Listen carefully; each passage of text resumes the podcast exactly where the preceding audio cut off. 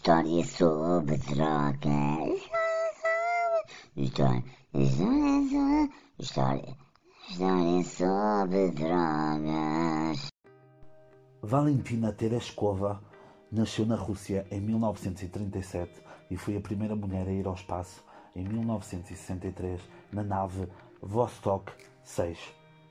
Esta heroína nacional, condecorada pelos líderes soviéticos durante a Guerra Fria, dois povos antagónicos, o capitalismo dos Estados Unidos e o comunismo da União Soviética, fazia também uns excelentes semifrios de bolacha e frutos vermelhos. Era um sabor de outro planeta. Desculpem, piada fácil. Para além disso, ela e o seu companheiro de eleição, o Chewbacca, derrubaram a a Millennium Falcon no Harry Potter e a Câmara dos Segredos. Por falar em segredo, ela só se tornou cosmonauta porque sofria de violência doméstica de seu marido, devido aos seus seguidores no MySpace.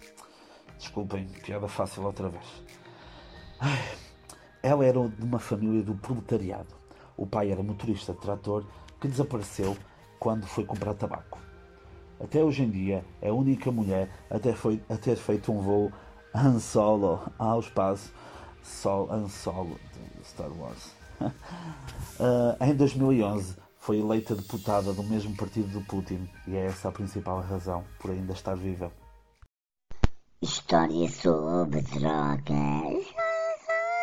História, história, história, história sobre drogas.